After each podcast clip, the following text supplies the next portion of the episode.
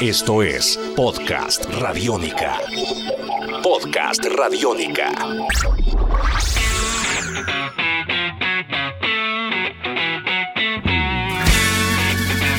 Sean bienvenidos una vez más a Podcast Radiónica. Mi nombre es Diego Londoño y a través de este espacio seguiremos revisando la historia del rock en Medellín a partir de los discos, de las anécdotas, de los personajes y en esta oportunidad indagaremos sobre las canciones, específicamente en la canción de autor, que en resumen, revisando la historia, es el inicio y la materia prima de cualquier género musical.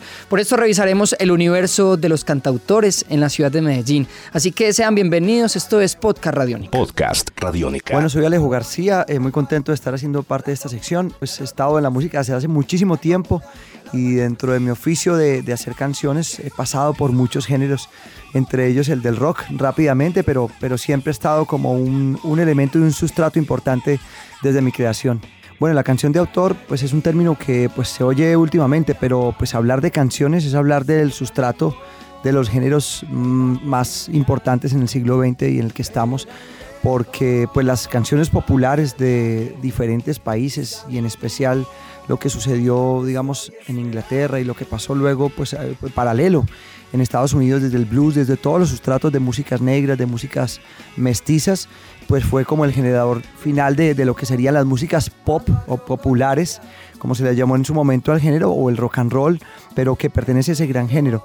Así que, bueno, es, es, a veces olvidamos un poco como esa relación, porque como el rock está planteado desde la ciudad y como plantea una, como un corte antropológico con la tradición y, por, y como representó una música también de, la, de los jóvenes que son precisamente todo lo contrario a lo que venían generando las tradiciones, se olvida que están ligadas desde los sustratos, digamos, instrumentales, desde las mismas temáticas, pero, pero están ligadas profundamente. Radiónica. Muy bien, él es Alejo García, un cantautor, cancionista de la ciudad de Medellín, invitado a este podcast Radiónica hablando precisamente sobre la canción de autor y su influencia en la historia del rock en Medellín.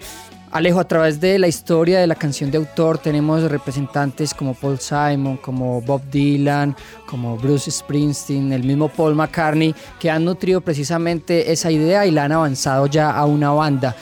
Hablemos precisamente de eso, pero de ese panorama ya aterrizándolo a la ciudad de Medellín el rock de autor, que sería como quizá la evolución de precisamente esa primera manifestación de una canción que se convierte en una banda.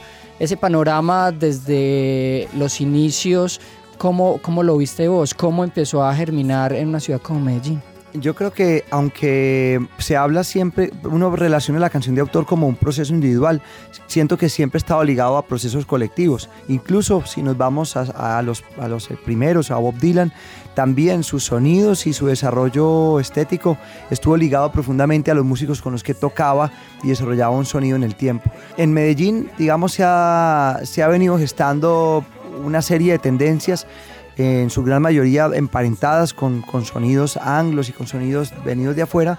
Y en la medida que también han tenido un sustrato sobre, la, sobre el territorio han ido también teniendo su propia identidad. Entonces podemos hablar, yo por ejemplo tengo como referencia muy importante eh, una banda como Parlantes por ejemplo en donde uno siente claramente que hay una intención poética desde lo musical, desde lo literario pero también hay una construcción colectiva, hay una cabeza que claramente pensante, digamos desde lo lírico, que es Camilo, pero se, se, nota que hay un desarrollo colectivo.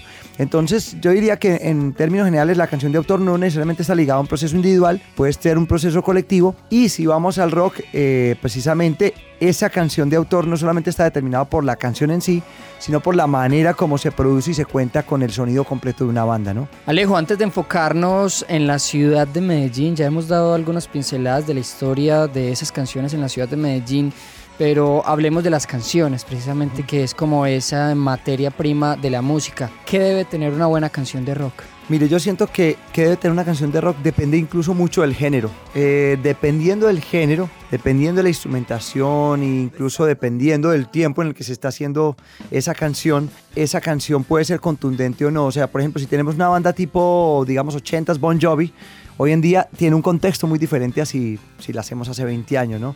Entonces, si, son, si por ejemplo es una letra de punk, por supuesto los lugares comunes desde lo literario van a ser diferentes a los del metal. Eh, siento que en esa medida el espectro de la creación, tanto literaria como musical, es mucho más amplia y no está regido por unas verdades absolutas del género rock, hablando genéricamente, sino que cada género o cada subgénero o cada estilo o cada vertiente de ese género puede determinar de alguna manera unas, unos elementos poderosos desde la creación. Si vamos al punk necesitaremos una crudeza mayor, no solo en el sonido, sino en la letra, quizás no sea tan necesario que sea poética, pero sí que sea contundente desde la palabra. Si vamos, digamos, al tema del metal, puede haber un poco más como de lo simbólico, ¿no? Si vamos a géneros, digamos, de canción de autor más, más folk, pues eh, empieza uno a encontrar que hay elementos poéticos porque también hay mucho más suavidad en los recursos musicales. Entonces creo que no hay una verdad absoluta sobre las canciones, sino que cada género va determinando como sus propios cursos como de contenido, ¿no? Evidentemente Medellín ha sido una ciudad que se ha narrado a través de las canciones y a través de la música y de las artes en general. Pero para vos que has estudiado ese tema de las canciones, de, de componer canciones y de contar historias a través de la música, ¿qué canciones son claves a la hora de contar la historia del rock en Medellín? Bueno, a mí me parece que hay una banda, y vuelve, me remito a lo mismo, es que, pues, digamos, primigenia de, parlantes y es eh, Bajo Tierra. Ojos Enfermos me parece que es una canción reclave ahí tengo un poco más de distancia, aunque sé que el, trabajo y lo que han logrado, digamos, como estados alterados, pero siento que son estéticas que han estado ligados a, procesos estéticos tan profundos en otros lados que a veces siento que en su momento fueron innovadores en la ciudad, pero estaban muy ligadas a procesos externos, entonces siento que faltaba un poco más de trabajo ahí. Ahora, uno diría, por ejemplo, una banda como Nepentes, que tiene claramente un sonido como Rage Against the Machine. Uno diría, hombre, sí, es una sonoridad muy cercana, pero una, una, un tema como el eh, ¿cómo se llama? Barrio, somos del barrio, ¿cómo se dice el tema? Es que se me olvida. barrio Bravo. Barrio Bravo.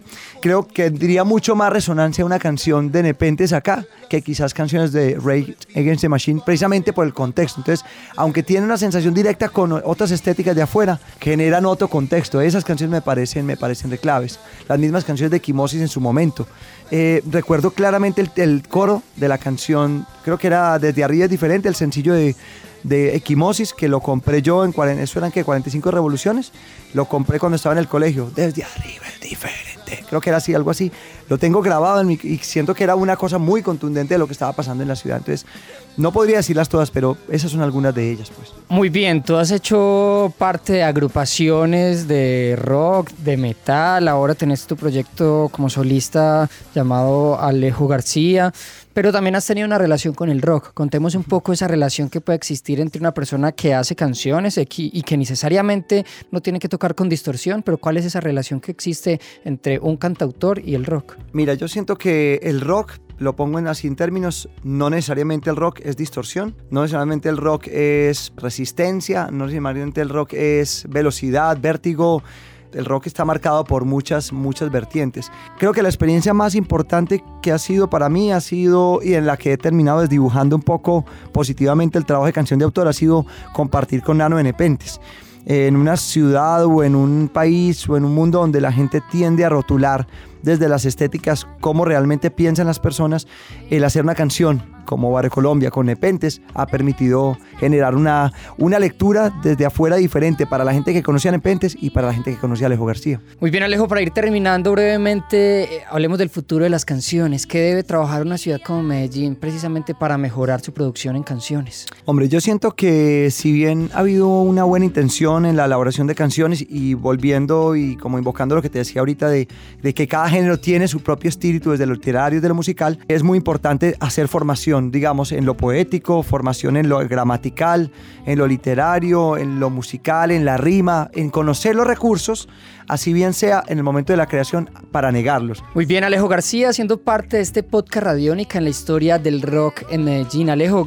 gracias por ser parte de esta historia y por construir legado también al lado de tus canciones. Gracias no a mí, sino para ustedes por hacernos parte de la historia. Radiónica. Esperamos hayan disfrutado de este podcast dedicado a las canciones en el rock de Medellín, una historia contada a través de la voz de Alejo García. Nos encontramos en un nuevo podcast radiónica con más historias acerca del rock creado en Medellín. Salva tu mundo, usa Radiónica.